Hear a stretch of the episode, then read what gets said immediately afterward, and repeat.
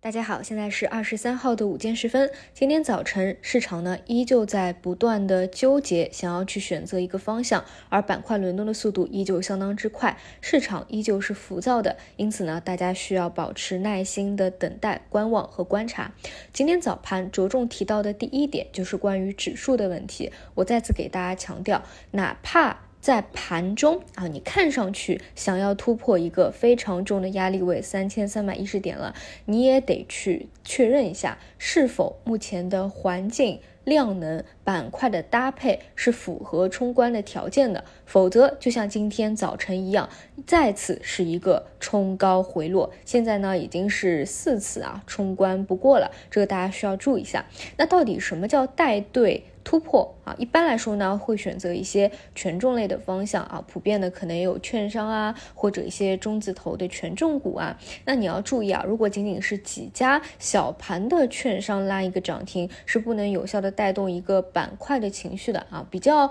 爆的时候，可能有十几家、二十几家券商涨停，这个大家都应该以前经历过啊，所以我们要等的是这样的一个契机。因此呢，目前指数层面还是在纠结啊，可能跟大会的时间点也是相关嘛，这个大家注意一下就好，只要不过于上头就行。那么我们还是聚焦板块啊，轮动的速度呢依旧相当之快。先来说主线人工智能，我在今天早晨再次给大家强调了，目前哪类操作模式是最得心应手的啊？就是你去博弈一些核心的标的，它回调不跌破平台这样的。效果反而是比你看到哪一个已经走成聚焦点，再想要去追涨，适应当下的一个模式。就说回今天吧，昨天拉涨的那些人气标的，今天早盘反而呢又是一波兑现到深水，而前两天跌到平台下沿的。反而今天有一个拉升啊，就是这样的一个思路，跟以前你去做投机啊，我觉得是有很大的一个区别的。